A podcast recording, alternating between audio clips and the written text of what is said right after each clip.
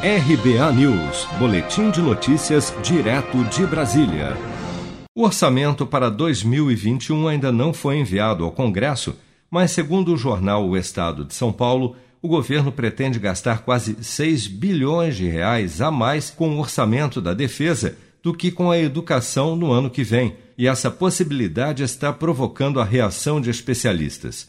Para o ex-secretário de Educação do Distrito Federal, Rafael Parente, o Orçamento Federal para a Educação e para a Defesa mostram quais são as prioridades do governo. Nós não estamos vivenciando nenhuma guerra ou qualquer tipo de ameaça externa que possa justificar isso. A verdade é que nesse momento a gente precisava de mais investimentos na educação, para que a gente pudesse reabrir as escolas com segurança no momento certo e também diminuir os efeitos da crise educacional que foram causadas pela suspensão das aulas. O orçamento aprovado do Ministério da Defesa para 2020 foi de 73 bilhões de reais mas a pasta recebeu ao longo do ano mais 41 bilhões de reais em aportes que levaram o orçamento da defesa para 114 bilhões neste ano.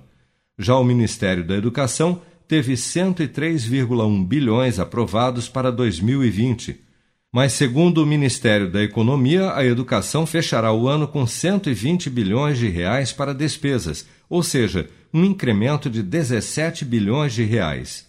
A proposta para o orçamento do ano que vem tem de ser enviada pelo governo ao Congresso até o fim de agosto. A equipe econômica ainda está recebendo os pedidos de cada ministério para totalizar os seus custos, projetos e investimentos em 2021, mas esses números ainda não estão definidos. Ao chegar ao Congresso, a proposta de orçamento do governo para o ano que vem será discutida pelos parlamentares e os valores ainda podem ser alterados antes da sua aprovação.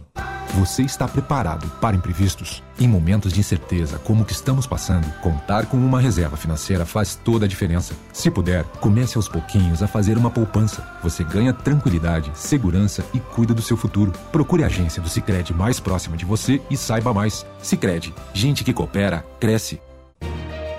Com produção de Bárbara Couto, de Brasília, Flávio Carpes.